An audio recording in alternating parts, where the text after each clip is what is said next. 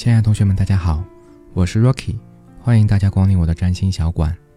那今天呢，要和大家分享的就是如何去看自己的星盘，去找到自己内心真正的自己。一般而言的话呢，我这边总结了四个小方法。那当然，越是后面的方法越准确，但是越复杂。好的，先说第一个方法。那如果呢，你对占星真的很感兴趣，但是不太愿意花时间去了解，那你只要看自己的太阳落在哪个星座上面就可以了。因为呢，太阳是一个本源的力量，它是最能够去发挥你个人特长的一个方位，所以你只看太阳星座就可以了。那如果说呢，你对星座有了进一步的了解，可能我看了很多的。呃，书籍或者节目，或者听了很多人去讲，那你就可以进一步去了解自己，就是从三个方面，俗称日月升，就是太阳、月亮和上升，分别是落在哪个星座上面。那通过这个三个方面呢，你可以对自己做一个大致的定位啊，大致的定位。因为我们都知道，少就是多，能够整体的去看盘，当然非常好。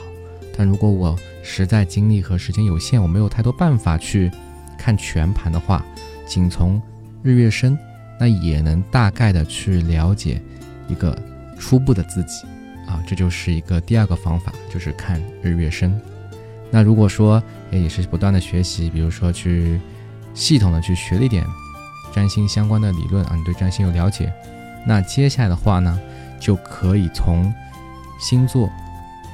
行星以及宫位这三者结合去看自己的星盘，这也是我们本节课啊，本次专辑其实会讲的一个方法，就是三位一体。通过这三者，行星代表哪种能量，星座代表以哪种身份去发挥这种能量，宫位代表着用哪种身份发挥能量，然后在哪个领域可能更容易去迸发这种能量啊，这种方式对自己做一个全盘的解读。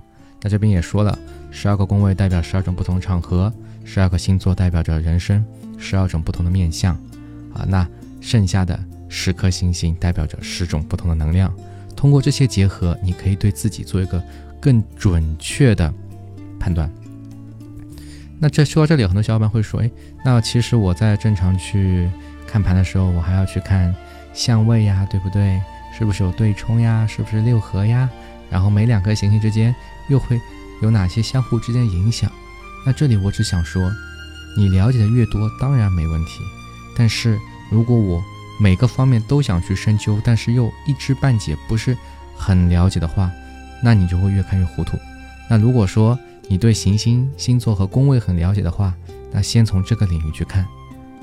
OK，那最后介绍第四种方法，就是我刚才也说过的，我们去把所有。行星之间的位置，一些行星的运动的这个趋势啊，整体的去考虑进去，那就是一个最最全的一个出生盘啊，一个本命盘。当然，我这边还要在，其实，在很多课程当中、节目当中，我也强调说啊，不能光从一个星盘上去对一个人做判断。占星它告诉你的不是接下来可能会发生什么事情。而是记住啊，而是帮助你去找到你内心真正的自己，这才是最重要的。OK，那今天的课程啊就到这里。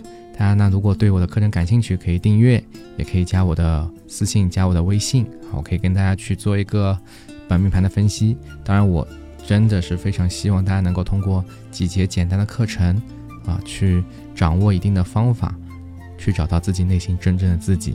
去坚定自己，找到勇气。好，同学们，那我们下期节目再见。